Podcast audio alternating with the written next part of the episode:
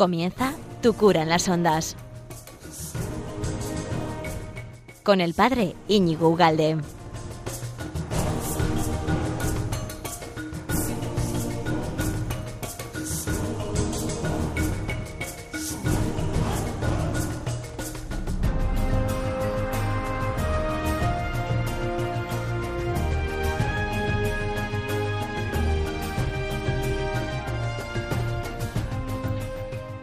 Amigo de Radio María. ¿Qué tal? Hoy tengo un programa especialísimo. Hoy he preparado junto con un amigo, bueno, es profesor y amigo a la vez, ¿eh? Eh, Eduardo Torres, un monotema, un, un, solo bloque. O sea, tienes que estar atento, ¿eh? hoy, hoy no valen, digamos, despistes, porque durante todo este programa vamos a hablar del tema más importante que vamos a intentar entender hoy, la Santa Misa de la mano de un profesional.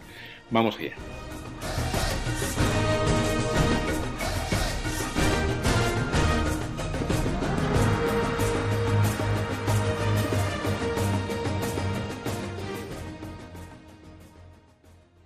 La idea es, vamos, queremos hablar un rato, bueno, que nos explique mucho mejor, Eduardo, ahora le presento, que nos explique algo que es tan abstruso, tan, tan distante para muchísima gente como es la misa y un poco que nos explique un poco el sentido de, muchas de muchas oraciones y quizás su procedencia también y por qué ha evolucionado, evolucionado tantas oraciones como han evolucionado, por qué las tenemos como las tenemos.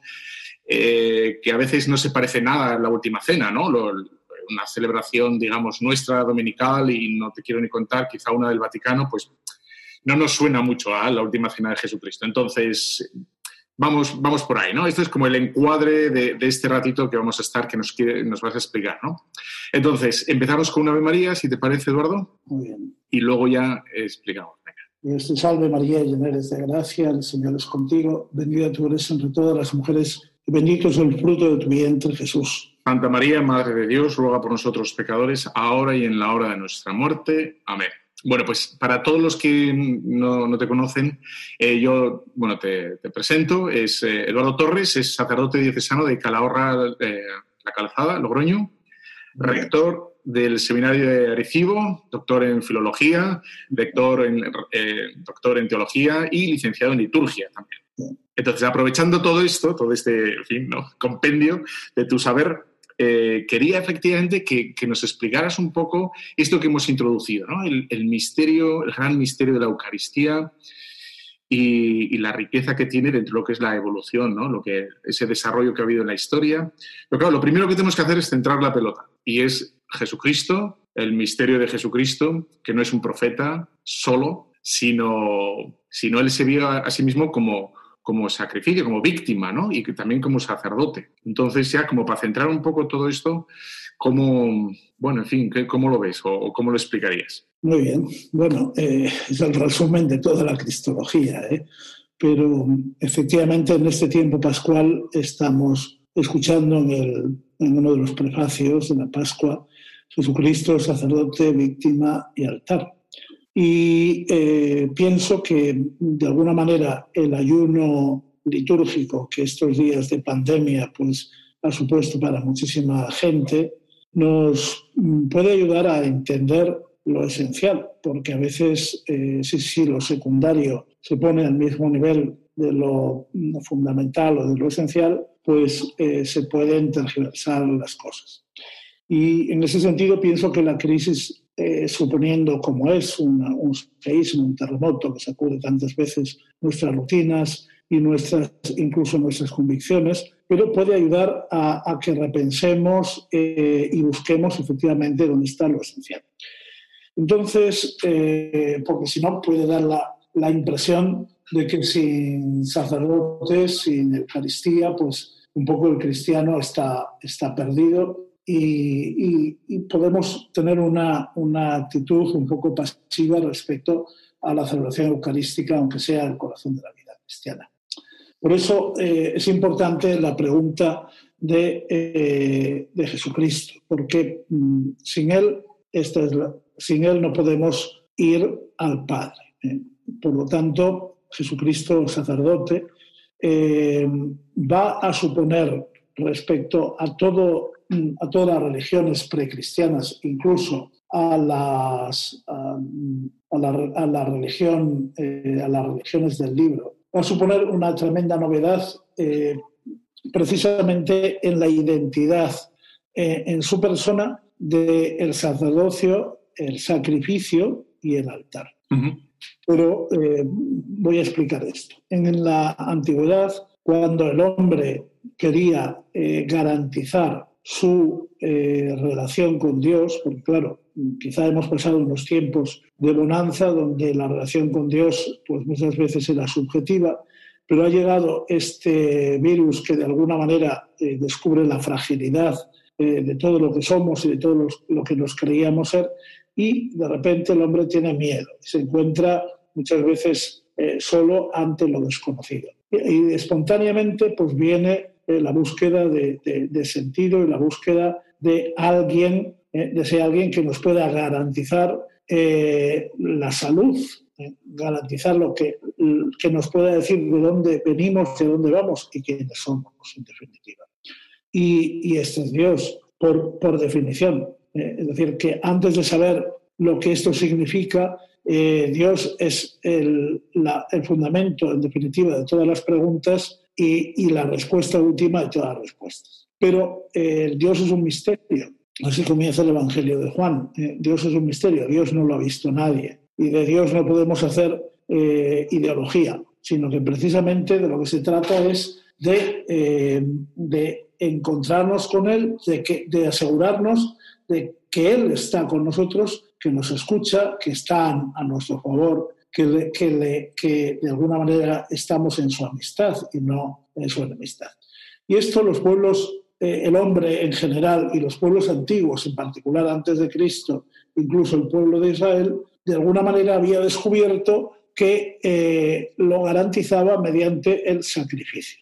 Es decir, las relaciones con Dios, la relación del hombre con Dios, de alguna manera es una mm, espiritualización de las mismas relaciones humanas. Por eso, así como estamos, así como hablamos entre las personas y en la medida en que hablamos nos conocemos y en la medida en que nos conocemos nos eh, respetamos y crecemos en amistad y luego podemos eh, tener una seguridad de que la otra persona nos puede ayudar si lo necesitamos. Cuanto más poderosa es la otra persona, más eh, de alguna manera queremos garantizar su amistad y su protección, pues esto es lo que hace el hombre para con Dios. Pero Mm, y para eso lo que hace es rezar. La oración es el diálogo eh, del hombre con Dios, es la búsqueda del hombre que, que trata de hablar con Dios y de, y de, que Dios le escuche, de saber que no está solo ante las dificultades y sobre todo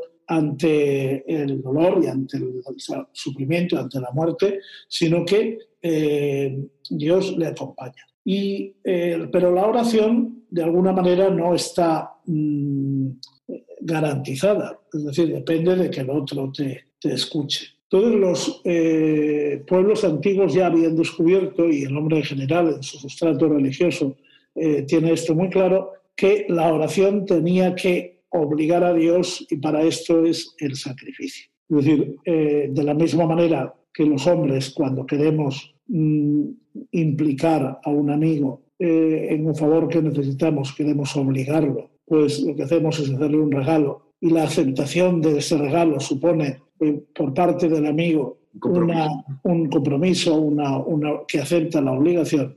Y cuanto más grande es ese regalo, cuanto más valor tiene, pues más seguros estamos de, que el amigo mantendrá su compromiso. Pues esto es lo que hace el hombre para con Dios. Esta es la raíz del sacrificio. El hombre trata de alguna manera de implicar a Dios, de garantizarse a Dios y para eso, pues, ¿qué hacía? Pues ofrecer, eh, es decir, separar del uso común que eh, habitualmente tenía reservado para sí, reservar aquello que para él podía ser precioso y reservárselo a Dios. Y por eso, pues, eh, se, llevaba al sacerdote, a los templos, pues lo mejor de las cosechas, las primicias del ganado, se podía llevar eh, mm, dinero, aportaciones, se podían eh, también, mm, pues, una, lo que eran las reses, es decir, un pueblo ganadero, pues pues ofrecía un novillo, que era una, oveja, un carnero, un cordero. Bien, incluso había pueblos como los fenicios y los cartagineses que llegaban a, ofrecer al hijo primogénito. Tenemos restos de, de, esta tradición precisamente en el Antiguo Testamento con el sacrificio de Abraham, porque es lo más valioso que, tiene el hombre, es, precisamente las primicias de, su paternidad, de su maternidad. Y no solo, de, por lo tanto, de los animales eh, o de los mm, bienes que, tenía, sino incluso de, sus propios hijos, pues eh, el hombre trataba de implicar a Dios en su vida ofreciéndolos en sacrificio. Sabemos los pueblos precolombinos, por ejemplo, como los guerreros más eh, valiosos, más valerosos capturados en batalla, pues eran ofrecidos eh, para garantizar el, apoyo de la divinidad. Bien, todo esto que Jesucristo lo va a asumir, no lo, lo va a asumir, pero... Lo lo hace suyo, sí. Lo hace suyo, pero cambiándolo completamente de sentido. Tú no quieres sacrificios ni ofrendas, por eso me abriste el oído había venido ya la crítica de los, o sea, Israel también eh, provenía de, este, de, una religión con este tipo de, con esta trayectoria, pero los profetas le habían, les habían ido educando en que no sirve para nada eh, mantener un culto en el que se compromete a Dios eh, con obras externas si luego en la vida moral, como ocurría con los paganos, las obras de justicia o de caridad no tenían nada que ver con las ofrendas que se hacían a la divinidad. Y es muy importante toda la labor de los profetas, desde eh, Elías eh, hasta Zacarías, en, que va espiritualizando el culto de Israel. Es decir, va haciéndoles ver eh, lo que será la unidad de vida, que el, el, el pueblo de Dios no podía relacionarse con Dios si no entendía de alguna manera que su vida moral eh, su vida diaria era un, eh, tenía que añadirse, como se añadía el incienso eh, a la vaca, al ternero, al cordero en el sacrificio, pues tenía que añadir su vida, su justicia, sus obras de, justicia y de, caridad, pues para que esa oración, ese sacrificio fuera aceptado por Dios. De hecho, de hecho sale, ¿no? Me, da asco, es el, ¿no? Dice así, me da asco. La grasa de los sacrificios porque eh, venís con las manos, después de robar, venís a ofrecer el sacrificio, ¿no? O después de adulterar, venís a ofrecer el sacrificio.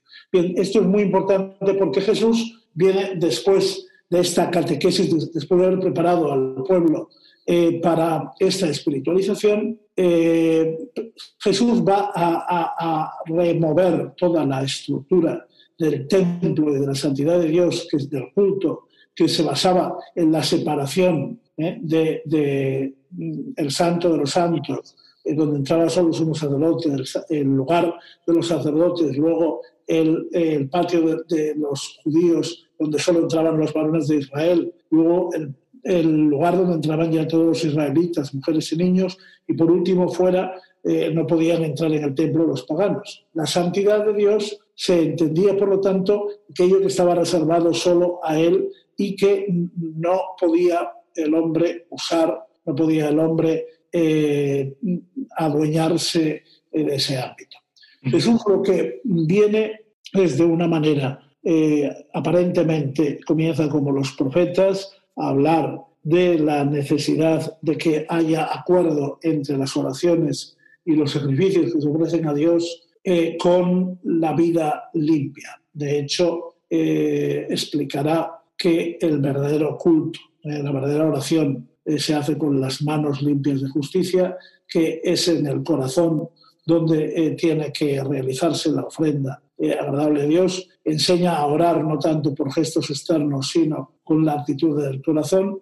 Es decir, Jesús viene a establecer una identidad entre lo exterior y lo interior transformando el culto, porque toda la vida moral no solo es que tenga que ir de acuerdo, sino que ahora el verdadero sacrificio ya no va a ser el de otros, no va a ser un sacrificio vicario, en el que yo puedo ofrecer algo a Dios, incluso aunque sea mi propio hijo, no es, no es suficiente. Dios no quiere, no se deja comprar, eh, sino que eh, Dios solo va a aceptar como sacrificio la libre entrega de sí mismo, que es lo que hace eh, que el sacrificio, que la cruz, que de por sí pudiera parecer una ejecución, sin embargo, para los que creemos en Cristo es un sacrificio. ¿Por qué? Porque Jesús va a la cruz con la actitud del que va a cumplir la voluntad del Padre, sabiendo que eh, en esto consiste el nuevo culto.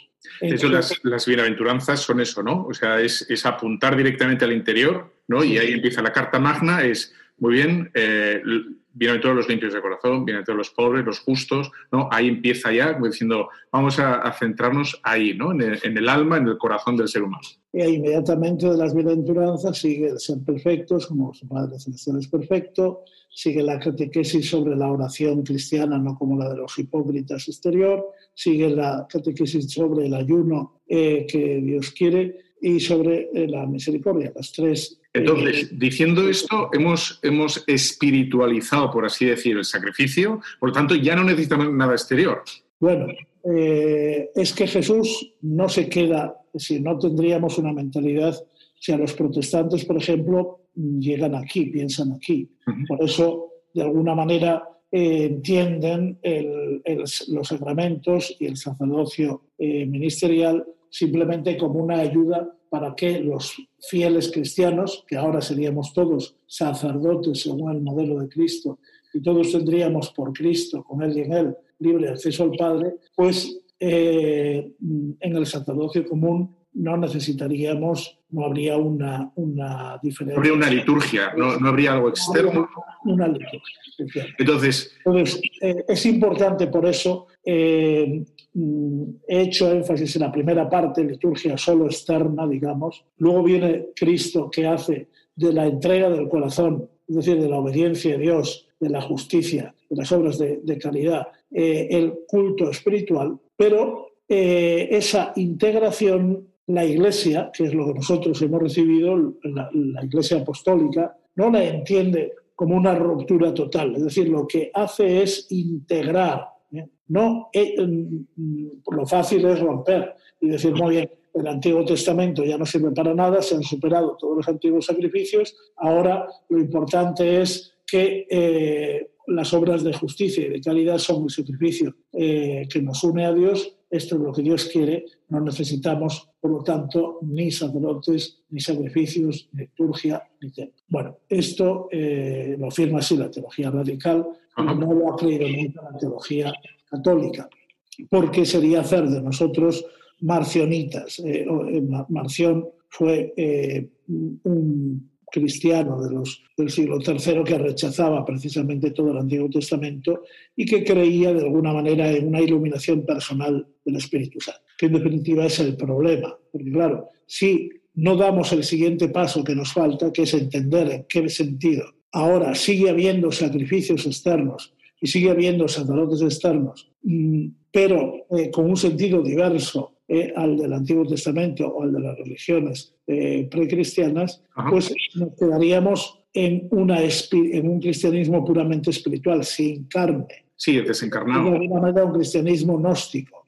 Y de ahí viene luego el, subjetivismo, es decir, de cada uno en, pues haría un Dios a su manera, y un Cristo a su manera, pero no en la bondad o la lucha, la lucha por una bondad moral, ¿no? y por una, digamos, una vida ética, etcétera, sería para muchos sería suficiente. Pero claro, resulta que Jesucristo nos ha dado nos ha dado su, su muerte y su resurrección, que es lo que celebramos, ¿no? Entonces, ¿qué añade o cómo, cómo se complementa, digamos, esta, esta rectitud de intención, esta unidad de vida que, que Jesús clama y que los profetas ya venían, digamos, con, este nuevo sacrificio? ¿Qué es lo que...? Bueno, eh, lo que, la realidad es que eh, los hombres eh, fuera de Cristo, que es el único justo, el Cordero Inocente, todos los demás hombres somos pecadores. Y por lo tanto, no, no, podríamos atrevernos a hablar con Dios y asegurar que Dios nos escuchase si no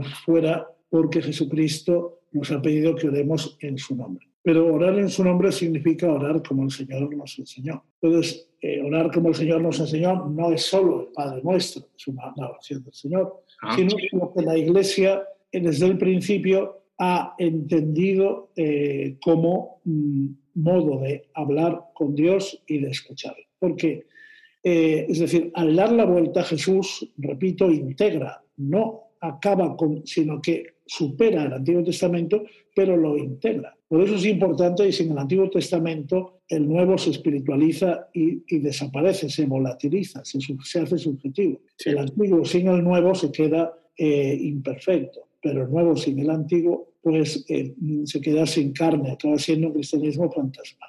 Por eso es importante eh, descubrir que el, cristiano no viene al mundo solo o no, o no eh, sino que nace fruto de la gracia. Es decir, eh, de por sí nosotros somos pecadores, estábamos condenados a muerte, éramos ciegos. Nos hemos ha salido a nuestro encuentro la iglesia, es decir, tú y yo hemos recibido la fe gratuitamente, no somos mejores que los que no la han recibido. Tenemos una gracia y hay que empezar por aquí, porque sin la gracia es imposible agradar a Dios y hablar con Dios y escucharle. Entonces Jesús lo que viene es, al darle la vuelta al culto y al sacrificio, lo integra. Es decir, ahora va a haber las, nuestras oraciones, nuestras pobres oraciones y nuestros pobres sacrificios en nuestra vida ordinaria, que de por sí son eh, de hombres pecadores que no tienen ningún mérito eh, eh, ante Dios, si se añaden a Él, por Cristo, con Él y en Él,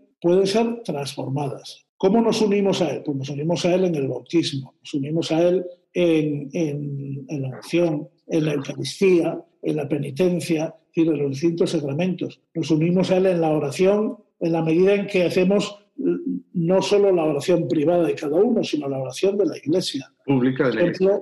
La oración de la mañana del laude, la oración de la mañana de vísperas y la misa en la Eucaristía dominical eran siempre los signos de identidad cristiana, es decir, el modo en el que un cristiano sabe que se está uniendo a, Cristo para entrar en comunión con Dios.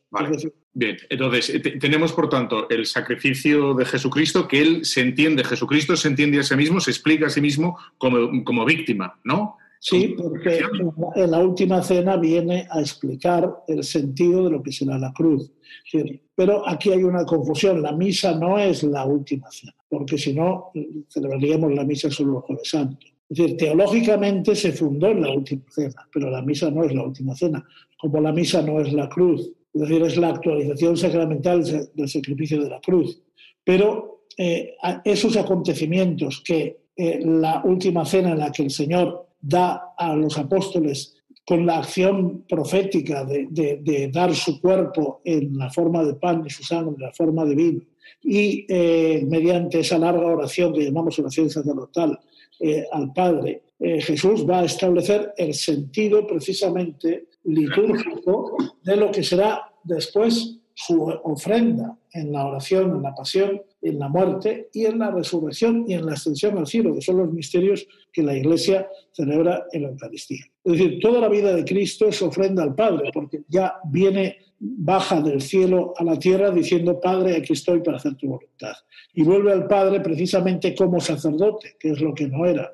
Eh, al, al asumir nuestra humanidad, porque claro, como Dios, eh, Jesús es siempre obediente al Padre, pero al hacerse carne eh, va a garantizarse, hace pontífice, es decir, establece, hace de puente entre, entre Dios y el hombre. Mientras que los pueblos antiguos buscaban, mediante el sacrificio, establecer un puente del hombre a Dios, pero era siempre un puente frágil porque estaba apoyado sobre la mm, fragilidad humana, eh, ahora es Dios el que va a establecer ese puente. Y es un puente irrompible, donde se establece sobre la fidelidad de Dios. Mm. Cristo es pontífice precisamente eh, por su eh, encarnación, muerte, resurrección, ascensión al cielo, establece en la obediencia al Padre esa conexión con la humanidad y eh, hace que entonces todos sus misterios de la vida sean de una vez para siempre lo que establece para el sacrificio de alabanza. Es decir, ya en Cristo, eh,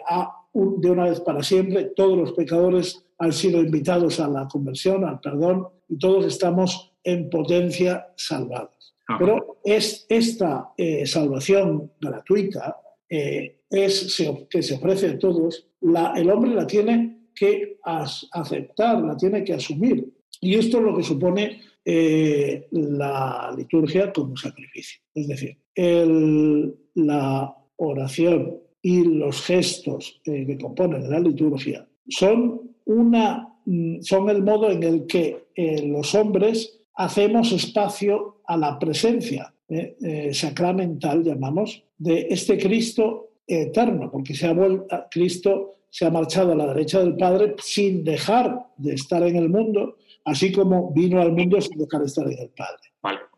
Entonces, de, en la, hemos dicho que Jesucristo, la última cena es una explicación de lo que va a ocurrir en el Calvario, ¿no? Le da el contenido teológico, el contenido teológico, efectivamente. Sin la cena el Calvario podría parecer una ejecución, la ejecución de un profeta, pero no eh, el sacrificio. Por eso es tan importante el Padre, si es posible, pase de mí este cáliz, pero no se haga lo que yo quiero, sino lo que quieres tú. Y la, la ofrenda del Cordero. Es decir, es tan importante la teología de Juan que la cruz tiene lugar precisamente mientras están degollando los corderos de la Pascua. Y Cristo en la cruz aparece eh, pues como el verdadero cordero.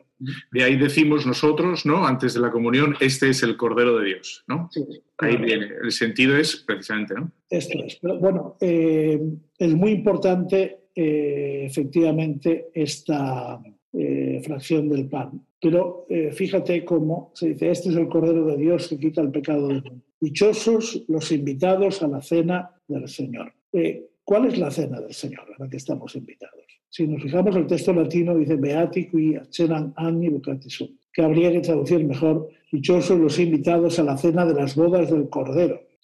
Porque claro, eh, si no, puede parecer simplemente, y es el problema de la liturgia cristiana, eh, hoy, que es una reunión de creyentes que se reúne para escuchar la palabra de Dios y para cantar cánticos de alabanza y para hacer presente a Cristo de una manera moral. Pero esta es la, misión, la visión protestante de la liturgia. Para un católico eso es, no es suficiente. Es decir, eh, nosotros creemos que Cristo se hace verdaderamente presente como sacerdote eh, sobre el altar para escuchar nuestra, recoger nuestra alabanza, nuestra acción de gracias, nuestra petición de perdón y todo lo que somos y tenemos y presentarlo al Padre con su sacrificio, que es es un sacrificio que se hizo una vez para siempre en el altar, perdón, en el Calvario, que se hace presente en el altar de una manera sacramental. La diferencia, la diferencia entre nuestras celebraciones y las otras celebraciones es que nosotros no hablamos de nosotros mismos como, sin más, como has dicho, en un grupo de creyentes en lo que sea, que hacemos nuestra alabanza personal a Dios, sino que es, es Dios quien, quien se, hace presente y nos lidera. Fíjate, la celebración eucarística tiene dos partes. La primera, que es la liturgia de la palabra, se puede decir que Dios habla al hombre, ¿eh? Dios habla a los hombres. Por eso el sacerdote saluda a la asamblea, el Señor esté con vosotros y con tu espíritu, que no es el espíritu del cura, sino es el Espíritu Santo, el Espíritu de Cristo, que nos congrega, y nos ponemos a escuchar la palabra de Dios y la respondemos con nuestros cantos, con nuestra alabanza, con nuestra fe, con nuestras oraciones. Y por eso, eh, de alguna manera, el sacerdote ahí habla a los fieles de Dios, en nombre de Dios. Es como si Dios hablara a los fieles. La homilía explica el sentido y el Evangelio sobre todo es Cristo mismo el que nos habla de una manera actual, hoy, su palabra.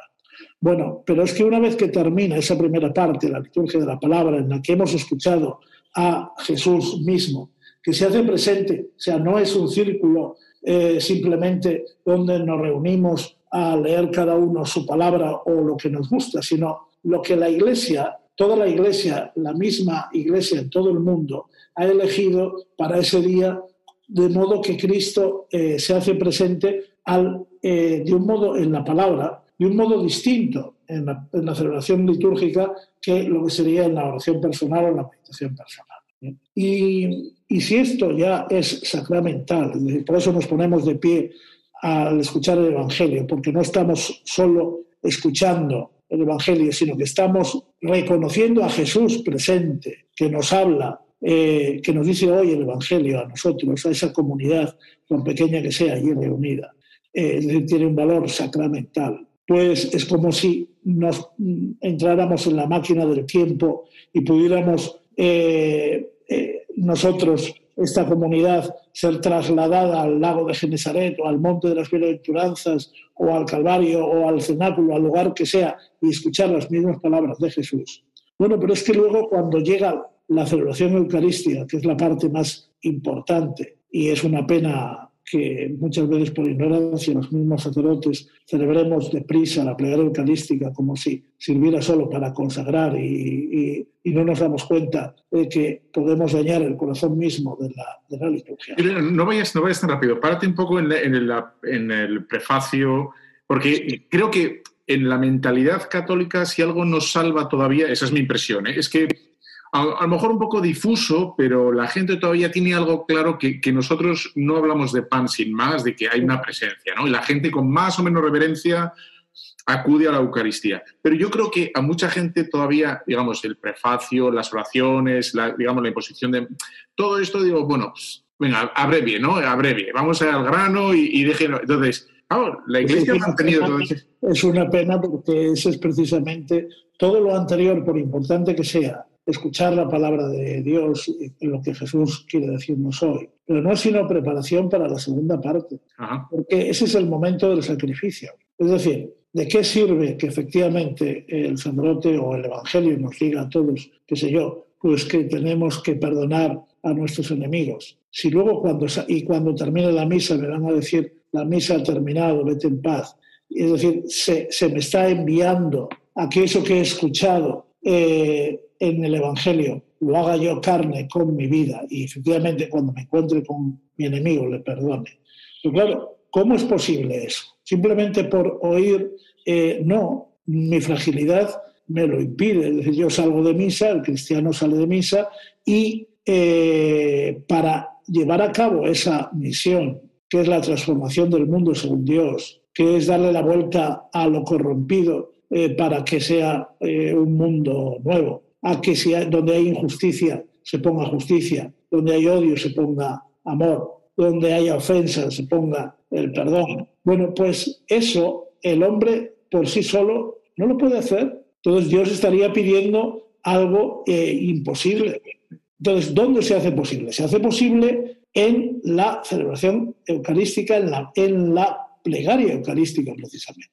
¿Por qué? Porque es allí donde lo que es imposible para los hombres es posible para Dios. Es decir, Dios viene a convertir, lo mismo que convirtió esos pescadores de Galilea, que eran tarugos y que le traicionaron y que le abandonaban y que estaban siempre peleándose como nosotros, tratando de, ver quién es el primero. Pues los transformó con su palabra, pero después sobre todo eh, con la cruz y con la presencia del Espíritu Santo en el cenáculo, eh, con María, que los transformó por completo. Bueno, pues esa misma transformación la tiene que seguir haciendo el Espíritu Santo en nosotros. Y eso es lo que realiza la celebración eucarística en la plegaria eucarística. Es decir, la plegaria eucarística, el sacerdote cambia de sentido. Ya no es, eh, por eso es una pena, a mi modo de ver, que no se celebre eh, pues con una orientación común el sacerdote y los fieles respecto a Cristo en el altar porque eh, quedaría más claro que mientras que en la celebración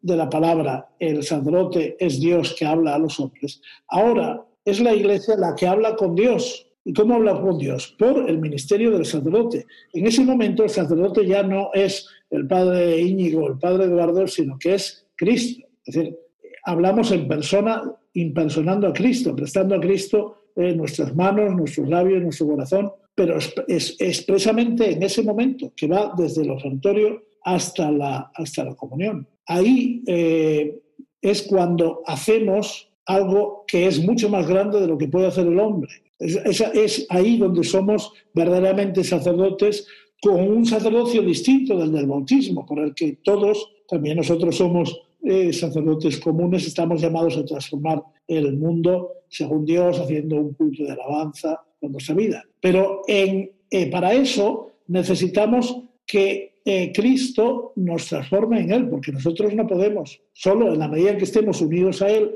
insertados en Él, transformados en Él, es entonces cuando podremos, porque podrá Cristo en nosotros. Y esto es que realiza, este cambio es el que quiere realizar la plegaria eucarística. la, la, transformación de la plegaria eucarística no es solo sobre el pan y sobre el vino, esa transformación que es sustancial y que afecta. El pan deja de ser pan para convertirse en Cristo vivo y el vino deja de ser vino para convertirse en Cristo vivo.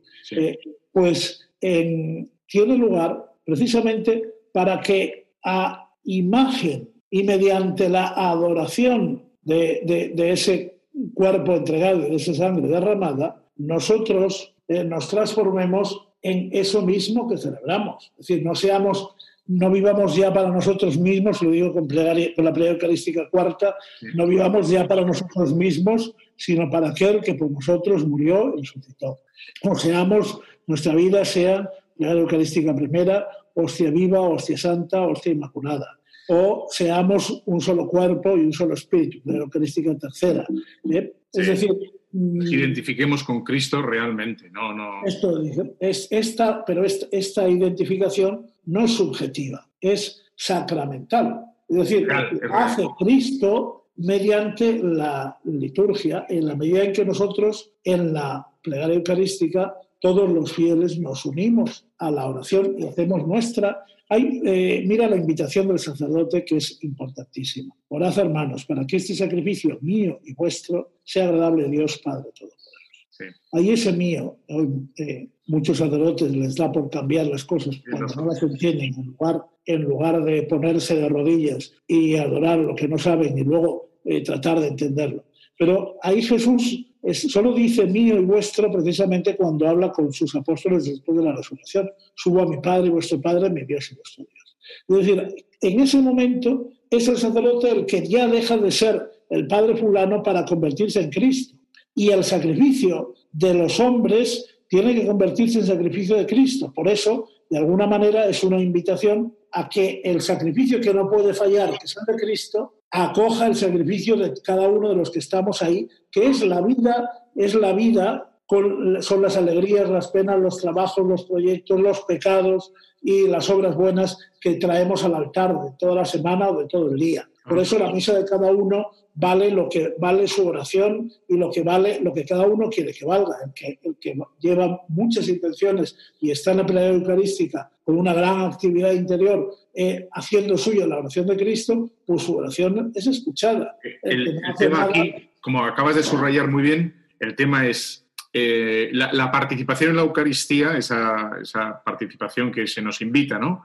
Eh, no, no, es exterior de subir y bajar, sino es eminentemente espiritual, de atención y sobre todo de, disponibilidad para con Dios, ¿no? Claro, o sea, los mismos textos eh, lo dicen, orad hermanos para que este sacrificio sea agradable, es decir, ¿cómo es agradable? Por la oración, es decir, a medida en que tú impliques tu vida y esos sacrificios de Cristo sea el tuyo, será el tuyo el de Él. Fíjate, eh, los sacerdotes decimos, cuando añadimos el agua al vino, decimos esa oración tan bonita, eh, que así como, bueno, pues mm, es, es, que da el sentido de lo que vamos a celebrar. Así como el, agua eh, deja de ser agua porque se diluye en el vino, pero sin ese agua no se puede celebrar el sacrificio.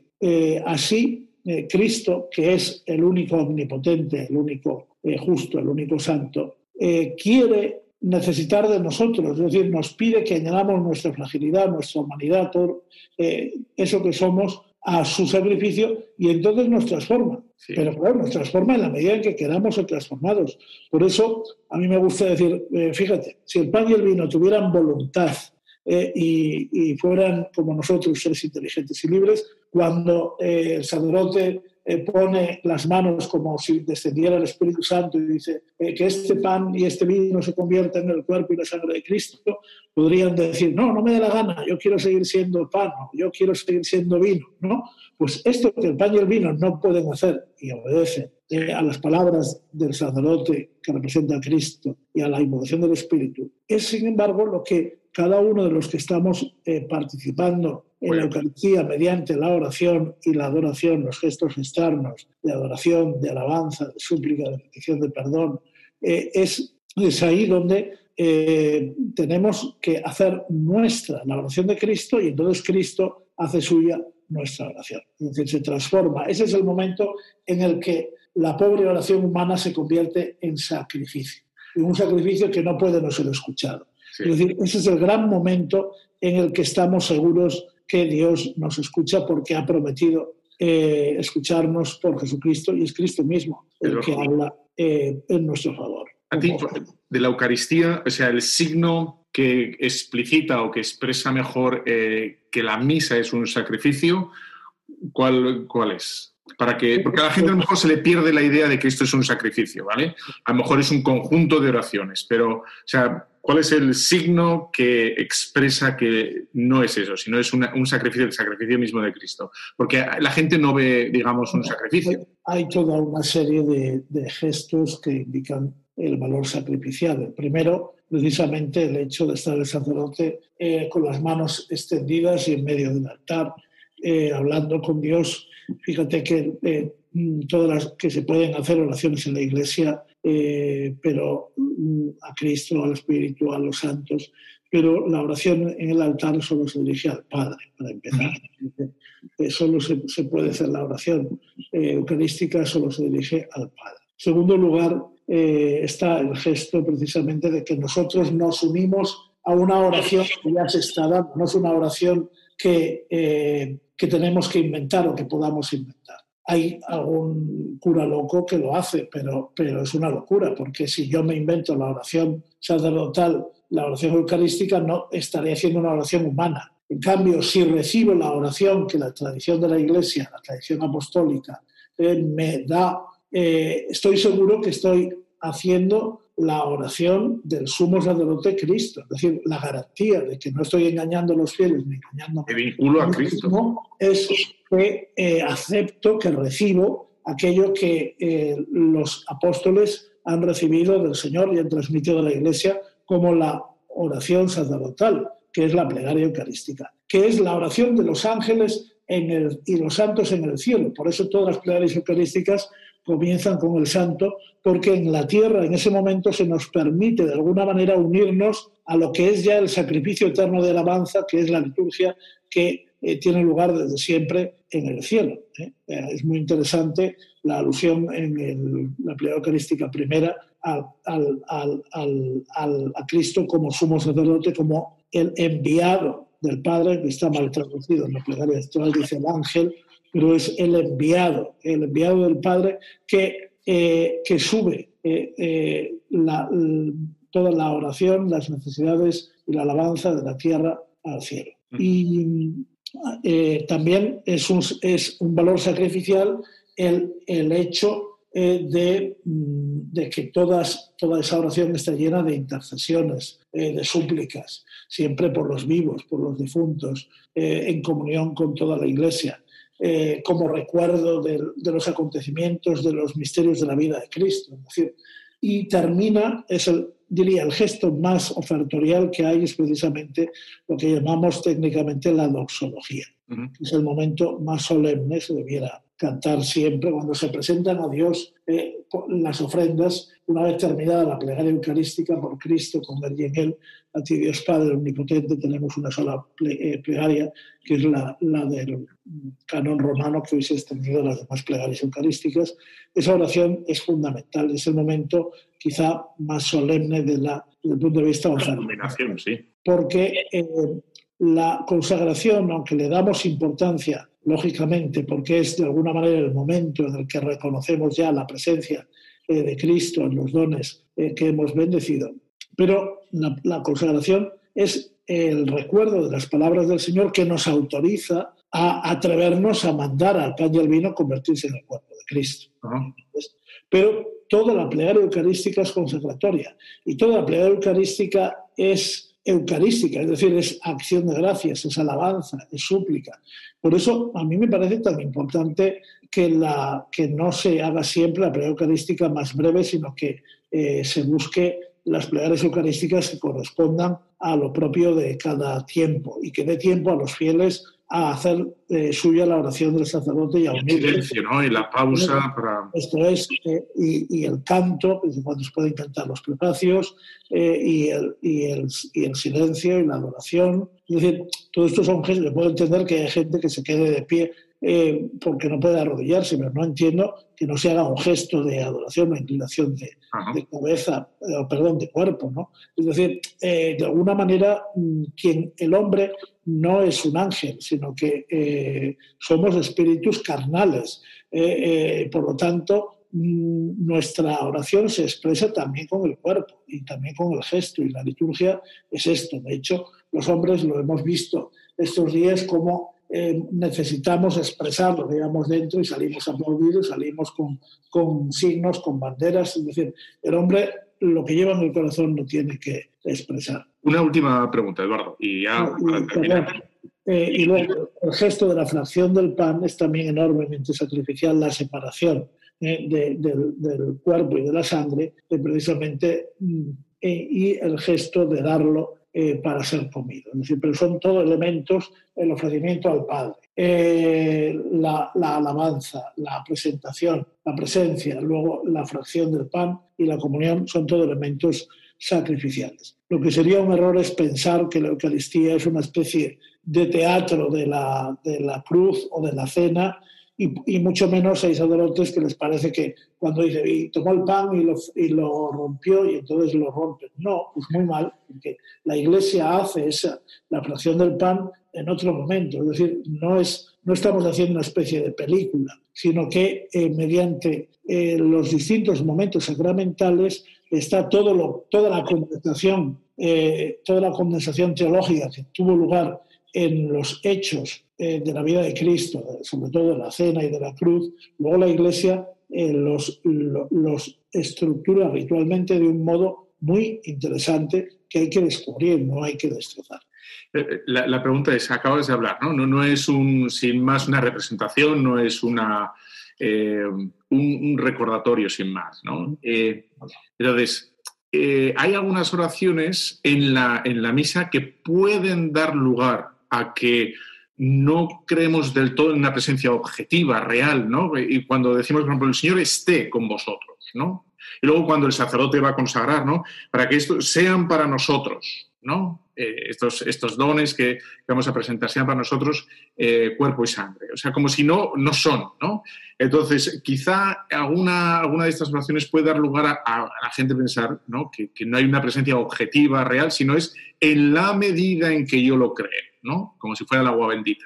Sí, bueno, eh, sí, es una pregunta interesante, pero esto tiene que ver también con, nuestra mm, incapacidad de entender el misterio de Dios. Es decir, eh, el problema es que el hombre puede, mm, puede pecar de autosuficiencia creyendo que tiene derecho a tratar con Dios de tú a tú, y no es así lo que el sacramento garantiza es que Dios viene a nosotros. Por eso eh, la traducción el Señor esté con vosotros, el original es Dominus Vobiscum, que de alguna manera habría que decir, el Señor está, eh, eh, mm, quiero que esté, deseo que esté, reconozcan que está, de alguna manera habría que decir, el Señor reconozcan que está, reconoced que está el Señor con vosotros. Si el sacerdote se presenta como Cristo que se hace presente, Cristo vivo que se hace presente en el altar y desde ese momento convoca a la comunidad para que reconozca en él la presencia del Señor. Esto significa el Dominus Movis, ¿eh? es decir, un reconocimiento de la presencia del Señor, que es un reconocimiento intersubjetivo. No es subjetivo, es decir, no depende de la fe de los que estamos ahí. Eh, tampoco es objetivo en el sentido de que, de que sea físico, eh, pero es intersubjetivo en el sentido de que hay, eh, es eh, real y es sacramental, porque está fundamentado precisamente por la acción de, de, Cristo, la acción que la Iglesia reconoce, precisamente su Pascua Cristo supera ya la historia y se hace presente en cada, de alguna manera, se hace presente según su voluntad. Bueno, pues el Señor, de la misma manera que se hizo presente, entró a los discípulos de Maús y les saluda precisamente Shalom, la paz eh, con vosotros, y así saluda el obispo, así comienza la liturgia episcopal, eh, Pax Vobis, el sacerdote dice, el presbítero dice, Señor es con vosotros, Señor con vosotros, pero la idea es la misma, es el saludo del Señor resucitado que se hace presente en medio de la comunidad cristiana. Depende de la fe, sí, pero no es subjetiva. Es decir, eh, mm, pongo un ejemplo, una persona puede... Eh, puede no ver el coronavirus, pero si se contagia no es, no es subjetivo, vaya que sí, que si se contagia, me explico. Es decir, lo visible eh, no, no, es solo lo, objetivo. En ese sentido, la presencia del Señor en la liturgia es una presencia sacramental, pero es, eh, es igualmente objetiva e intersubjetiva, es decir, tiene que, y tiene que hacerse también eh, transformarse mm, a los cristianos por la fe. Pero mm, es una presencia moral y sacramental, porque nos faltan palabras, es decir, es como, bueno, de alguna manera yo creo que estás en tu casa y te veo a través del aparato, pero es, solo por la fe? Pues sí, la de Dios, porque creo en ti, sé que no me estás engañando, pues pienso que estás al otro lado. Podría ser un clon y poner un... Es decir, la presencia... podrá ser, Sí, la presencia solo por la fe no es una presencia solo. Es decir, la presencia de la, o sea, la fe es uno de los grandes medios de... es mucho más fiable la fe que la ciencia, por ejemplo. ¿eh? Mucho más fiable. Has dicho mucho ahora, pero no. No, no, no, no, no, porque de hecho, de hecho la, la mayoría de la gente eh, las cosas que dice la ciencia las cree por la fe. Ahora te pones la mascarilla porque tienes fe en lo que te dice eh, quien dice que es científico. Hace un mes decían que no hacía falta. Luego, entonces, luego hablan de la. Pues, bueno, es que la fe humana y hay que ver luego si es digno de fe el que... El que bueno, eso, proclama todo eso. Bueno, pero la presencia, por supuesto, que se basa en la fe. Pero eso no es un desdoro o una limitación, sino, sino porque efectivamente quien no tiene fe, pues no cree que está allí el Señor. Y lo mismo, eh, por eso quien, quien sacrílegamente se acerca a la Eucaristía, pues no tiene fe. No es que el Señor no esté allí, está allí sacramentalmente, realmente. Ahora, esa persona no lo reconoce. Entonces, cuando yo pienso que tampoco hay que ser fundamentalistas de las expresiones, dándonos cuenta que mm, para expresar eh, la realidad del misterio de la fe, pues tenemos que ir como en un diamante dando distintas aristas. Por lo tanto, cuando se dice que el pan y el vino se transformen para nosotros, no significa que sea solo para nosotros, se transformen en sí, pero eh, efectivamente los que lo vamos a reconocer somos nosotros. Somos conscientes nosotros. Y, sobre todo el sentido de esa transformación, es decir, el pan y el vino no necesitan la consagración, ni el sagrario como tal lo necesitamos nosotros, es decir, se van a transformar porque nosotros lo estamos pidiendo, porque nosotros lo necesitamos. Es decir, ese sentido es para nosotros. Es mi cuerpo entregado por vosotros. no significa que no se entregue también por aquellos que lo rechazan, pero solo los que lo, los, lo aceptan o lo acogen se beneficiarán de, ese, de, ese, de esa entrega, de ese sacrificio. Muy bien, Eduardo. Oye, pues muchísimas gracias por este rato. ¿eh? Muy bien. Por habernos explicado la liturgia, Cristo en ella, etcétera, etcétera dónde estamos, o sea, que con, con, el, mismo, con el mismo salario estoy dispuesto a lo, a lo que haga falta. Genial. Un Ave María y nos vamos. Muy bien. Venga, Dios te salve María, llena eres de gracia, el Señor es contigo, bendita tú eres entre todas las mujeres y bendito es el fruto de tu vientre Jesús. Santa María, Madre de Dios, ruega por nosotros pecadores, ahora y en la hora de nuestra muerte. Amén. Eduardo, muchísimas gracias. Un fuerte abrazo. Dios les bendiga. Cuídate.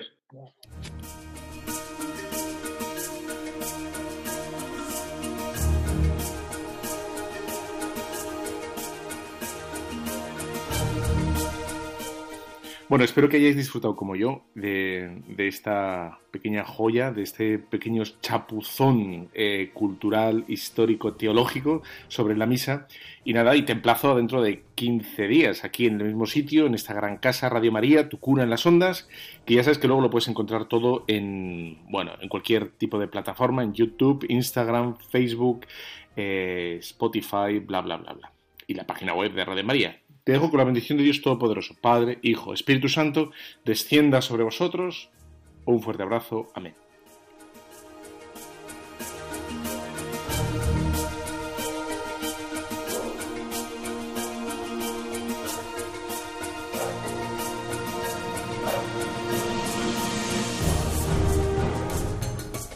Han escuchado Tu cura en las ondas con el padre Íñigo Ugalde.